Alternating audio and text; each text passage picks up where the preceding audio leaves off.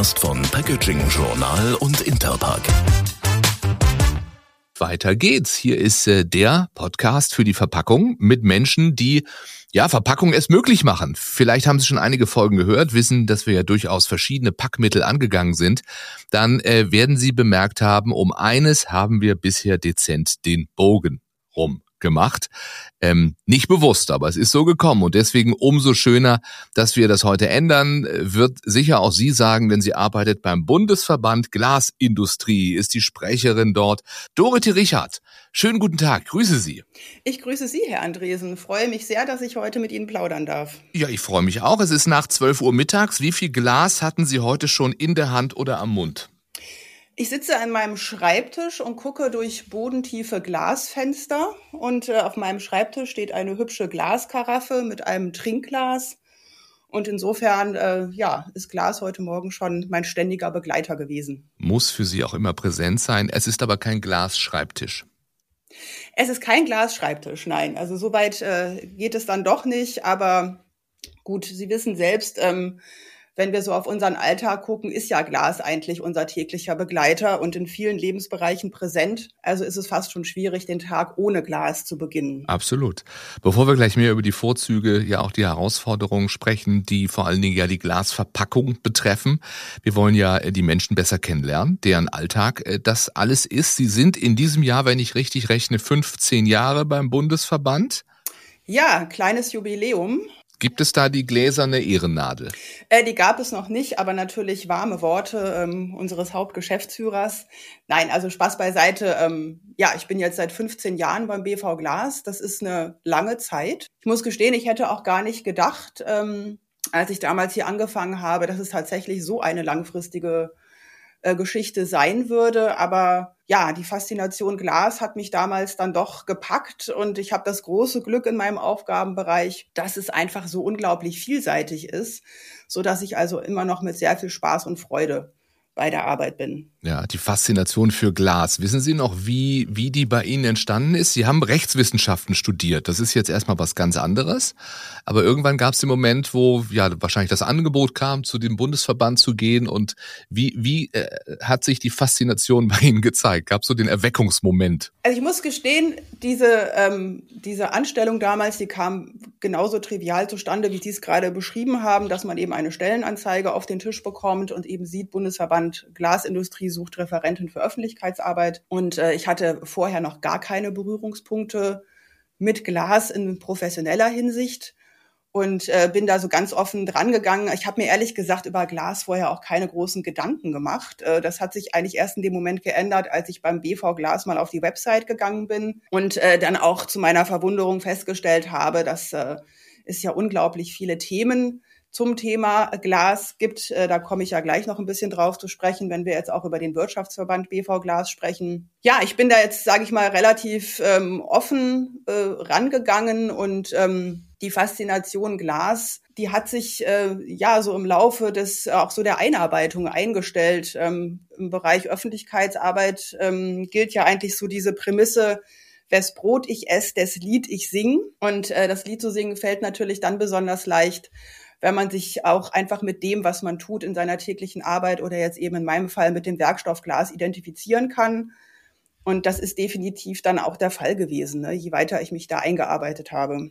Schön, wenn man das sagen kann und natürlich auch sehr förderlich, ne? gerade wie Sie sagen, das Brot ich esse, das ist ja gut, wenn man überzeugt sein kann auch von dem, was man da sagt. Finde ich absolut wichtig. Also gerade wenn man jetzt Öffentlichkeitsarbeit macht, denke ich schon, dass das absolut wichtig ist, äh, dass man einfach auch hinter der Sache steht, die man dann auch öffentlich vertritt. Dieser BV Glas ähm, vertritt 80 Prozent, glaube ich, ne? Der Glasherstellenden, 85, 85 sogar, sogar, meine Güte. Ja. Ähm, der Glasherstellenden Industrie. Und da reden wir über Flachglas, Behälterglas, Spezialglas, Glasfasern, äh, Glasbearbeitung, Glasveredelung. Also alles, was mit Glas zu tun hat. Jetzt sind wir hier das Packaging-Journal. Äh, wie wichtig ist in der Industrie tatsächlich das, was man so im weitesten Sinne die Glasverpackung nennen kann? Also die äh, Behälterglasindustrie ist tatsächlich beim BV Glas zu 100 Prozent vertreten.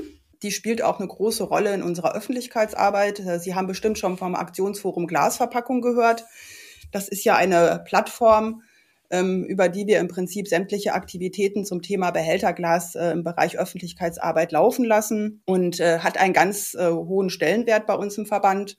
Und wir haben auch viele, sage ich mal, öffentlichkeitswirksame Projekte, die wir im Bereich Behälterglas machen.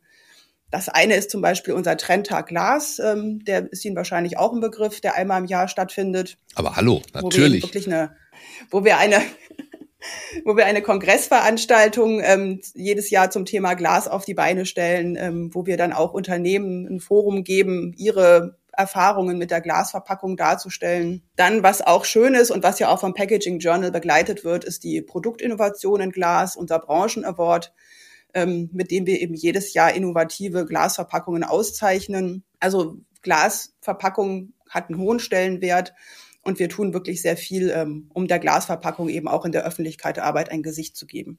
Aber dieser Trendtag Glas ja letztlich dann auch, und gerade wenn es ja auch um Produktinnovationen geht, um eben zu zeigen, so, so klassisch, so althergebracht im Positiven jetzt dieses äh, Verpackungsmaterial ist, so sehr gibt es auch immer noch Trends und so sehr kann man sich immer was Neues einfallen lassen oder was, was ist die Motivation dahinter? Die Motivation ist äh, natürlich dahinter zu zeigen, also klar, Glas ist ähm, ein alter Werkstoff, Jahrtausende alt, aber er ist eben auch ein sehr zeitgemäßer Werkstoff, weil er einfach alle Anforderungen, die man an eine Verpackung hat, äh, gut erfüllt und weil er natürlich auch, was jetzt Design angeht, ähm, sehr vielen Spielraum lässt und das, was man eben auch sehr gut jetzt in aktuelle Trends übersetzen kann.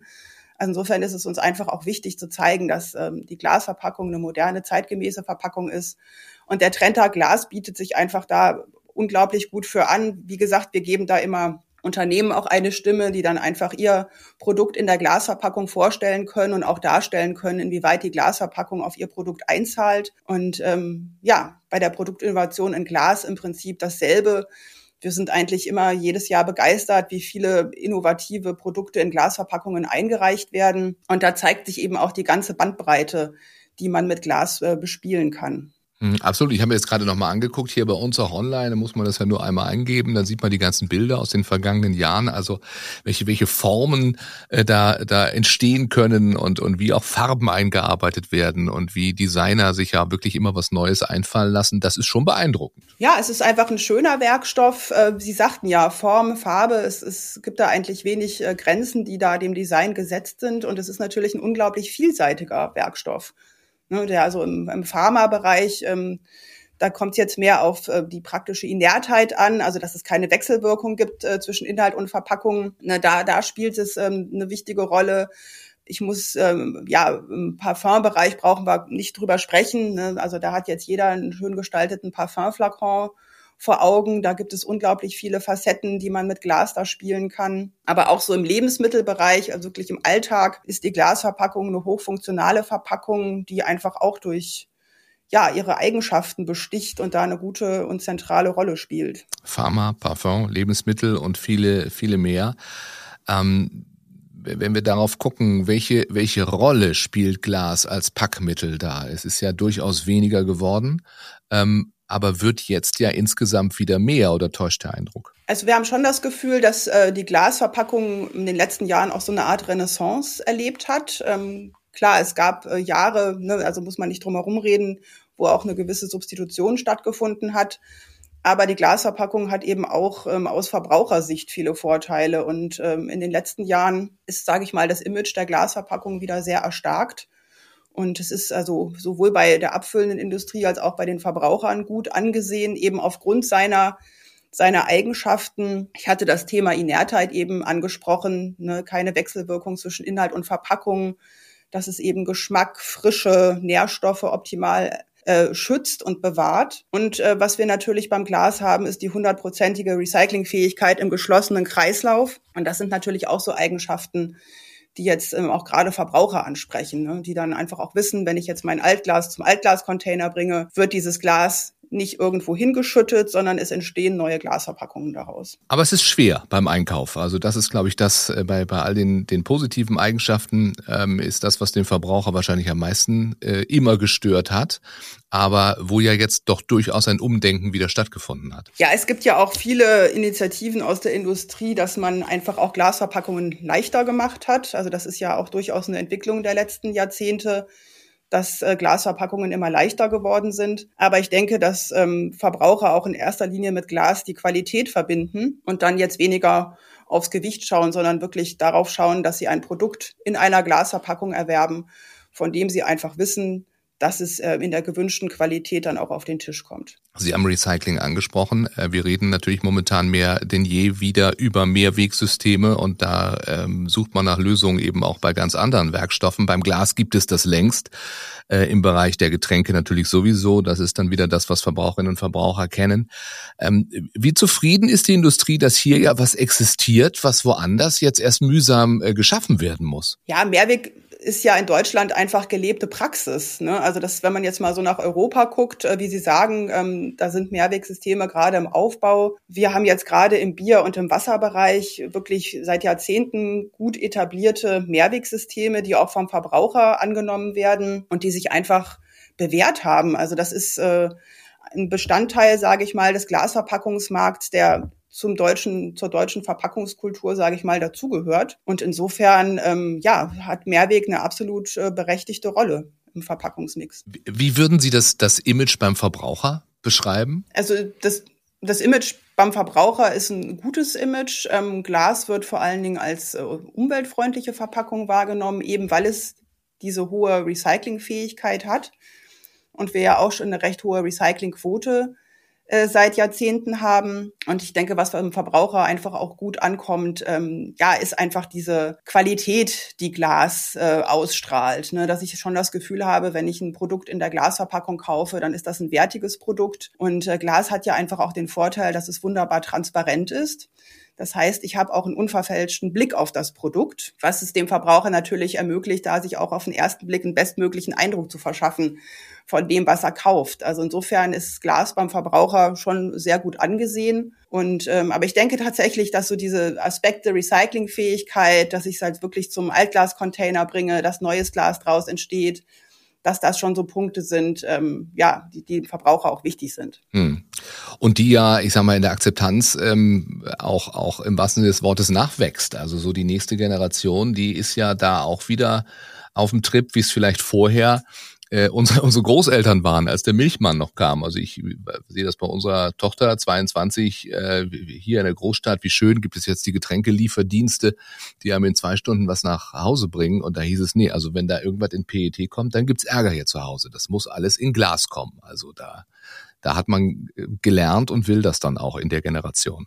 Ich glaube, die Generation, die jetzt heranwächst, die ist ja natürlich eine Generation, die ganz anders informiert ist, als äh, auch wir es zum Beispiel noch waren, Herr Andresen. Ne? Wir sind ja jetzt beide, unterstelle ich mal, in einem Alter, ähm, wo wir nicht mit dem Smartphone in der Hand aufgewachsen sind. So ist es. Das haben Sie richtig rausgehört. Ja, habe ich richtig rausgehört. Ich habe meiner, ich das kleine kleine Anekdote am Rande. Ich habe meiner Tochter, ähm, meine Tochter ist zwölf, der habe ich neulich ähm, das Prinzip eines Wählscheibentelefons erklärt. ja. Und ich habe mich ja, ich habe äh, sehr unverständige ähm, oder verständnislose Blicke geerntet. Das war schon ganz lustig. Ja, wie die hatten und, eine äh, Schnur. Äh, das, sie hätten ja noch dazu sagen müssen, das Telefon hat auch eine Schnur gehabt, nicht nur eine Wählscheibe, sondern da war man Ja, dieses Radios Dilemma, wenn man, in, wenn man ins Ausland angerufen hat mit einer langen Telefonnummer und zwischendrin vergessen hat, ob man die fünf schon gewählt hat. Richtig. Also diese ganzen, ja, also selbst Kinder, Teenies ähm, in einem recht jungen Alter sind ja natürlich ganz anders auf sozialen Medien unterwegs, haben ganz andere Möglichkeiten, sich zu informieren. Und ich denke, dass äh, da eine Generation an Verbrauchern ähm, heranwächst, die einfach sehr genau hinguckt, was sie da tut, ähm, die sich auch ganz anders mit dem Thema Umwelt und Klima beschäftigt. Klar, zu unserer Zeit, das, wir haben das auch getan und das hatte auch alles seinen Stellenwert, aber es hat natürlich alles eine ganz andere Priorität heutzutage. Ne? Auch wenn wir jetzt gerade gucken ähm, in Richtung äh, Fridays for Future, ne, wo auch wirklich ja die junge Generation sich jetzt aktiv dafür einsetzt, dass ähm, Klimaschutz äh, betrieben wird, das ist schon eine ganz andere Geschichte, ähm, als es jetzt, sage ich mal, in den vorherigen Generationen war. So, aber weil das so ist, ähm, merken denn Ihre Mitgliedsunternehmen, also die im Bereich äh, Behälterglas tätigen Unternehmen, auch, dass die Nachfrage steigt, dass die Akzeptanz eben einerseits steigt, darüber haben wir gesprochen, aber auch wirklich dann die Nachfrage steigt? Also man muss sagen, äh, was wir so sehen, ist es ähm, auf alle Fälle eine konstante Nachfrage nach Glas. Und ähm, also man merkt schon, dass die Akzeptanz von Glas in den vergangenen Jahren äh, definitiv gestiegen ist. Ne? Also Verbraucher wollen Glas und ähm, das ist natürlich ein, ein Trend, äh, der sich jetzt hoffentlich in den nächsten Jahren auch noch fortsetzen wird. Und wenn wir über das Fortsetzen sprechen und nach vorne gucken, wohin die Reise geht, ähm, wir haben ja eben schon darüber gesprochen, ne, was designmäßig möglich ist, was man eben alles mit Glas machen kann, welche Akzeptanz es gibt, äh, dass es eben ja eben ein, ein, ein alter Werkstoff ist mit einer, mit einer großen Tradition. Aber wie, wie kann man so einen traditionsreichen Werkstoff noch moderner machen? Ich habe einmal rausgehört, wir versuchen es leichter zu machen oder was sind so Ideen für die Zukunft? Ja, also man muss ja immer sehen, wenn wir von der Verpackung sprechen, dann steht ja auch erstmal die Funktionalität der Verpackung im Vordergrund. Das heißt, wir müssen natürlich immer gucken, dass die Funktionalität erhalten bleibt.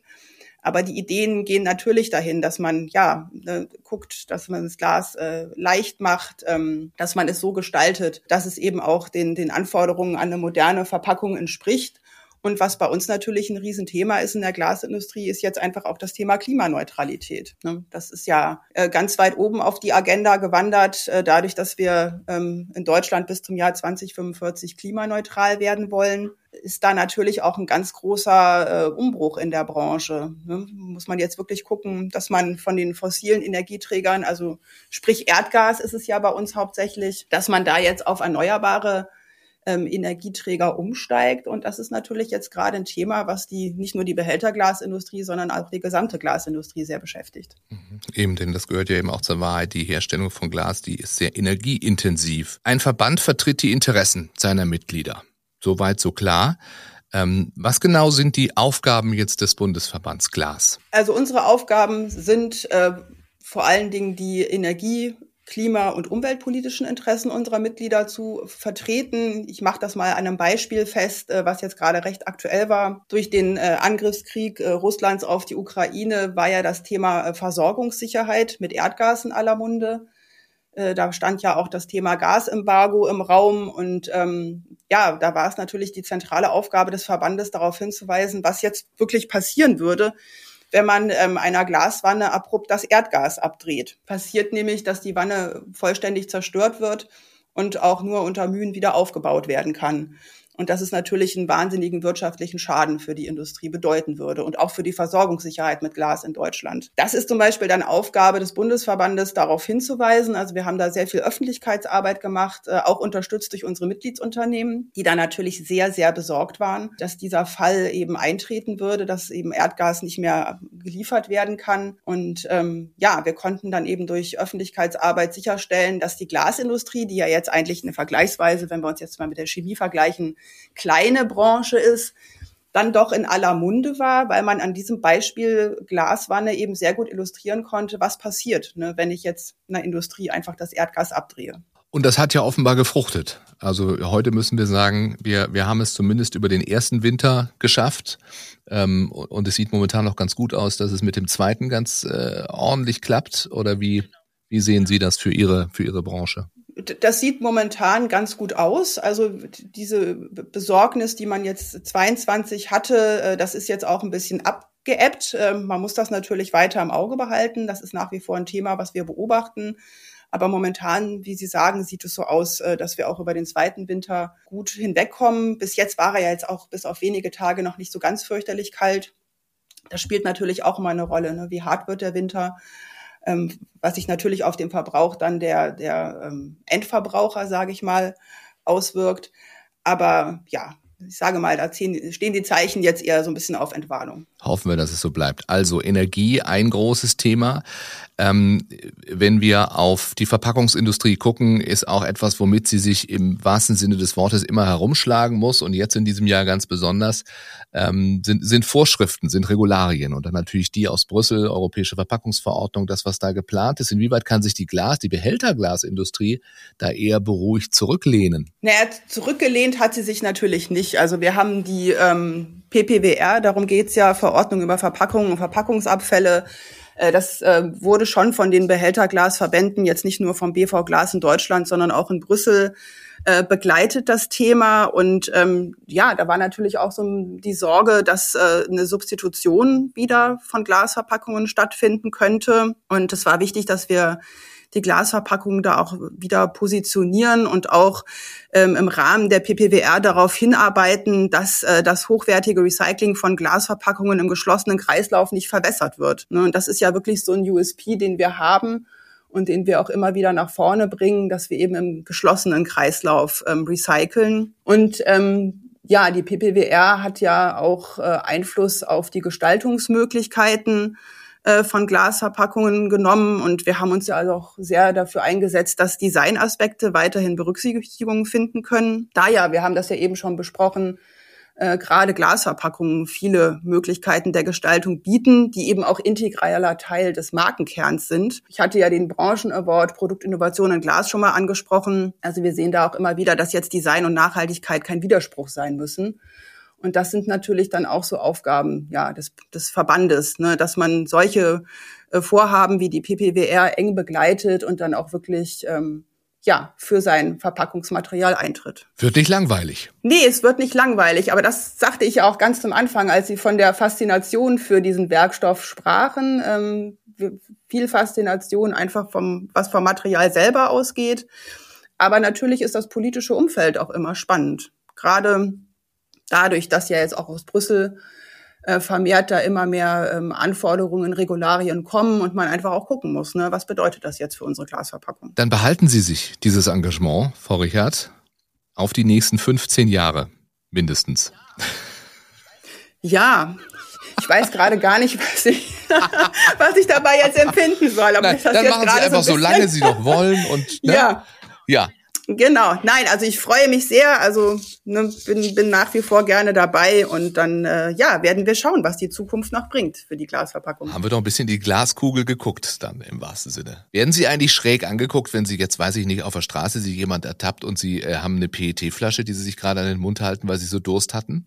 Mache ich in der Tat selten mit der PET-Flasche. Das ist so, ja, man hat irgendwann entwickelt man Ticks und ähm, ich werde schräg angeguckt, wenn ich im Restaurant die Weinflasche anfange, ähm, die, die in der Bodennähe zu drehen und zu gucken, ähm, was für ein Pundmark die hat und welcher Hersteller das ist. Also das sind eher so Sachen, Fremdschämen-Momente ähm, meiner Begleitung, wenn ich im Restaurant bin. Ist Ihnen vollkommen egal, welche, welche Rebe und welcher Jahrgang, aber wer die Flasche hergestellt hat, das wollen Sie gerne wissen. Der Inhalt ist mir nicht völlig egal, da ich auch äh, tatsächlich äh, ganz gern mal einen Wein trinke, aber das, das sind einfach so Ticks und ähm, nee, also es ist eher so, dass ähm, Menschen, die mit mir unterwegs sind, die werden dann von mir schräg angeguckt, wenn sie dann die PET-Flasche an den Mund setzen. Also das ist natürlich das Risiko, wenn man sich dann mit mir auch privat verabredet, ne, dass ich natürlich auch erstmal scanne, wenn ich in den Haushalt komme in welchem Verpackungsmaterial dann das Wasser kredenzt wird. So, Frau Richard, behalten Sie sich diese Ticks. Ich danke Ihnen für das schöne Gespräch. Ja, ich danke Ihnen, Herr Andresen. Ich freue mich wirklich sehr, dass wir jetzt auch mit der Glasverpackung ein Forum in Ihrem Podcast bekommen haben.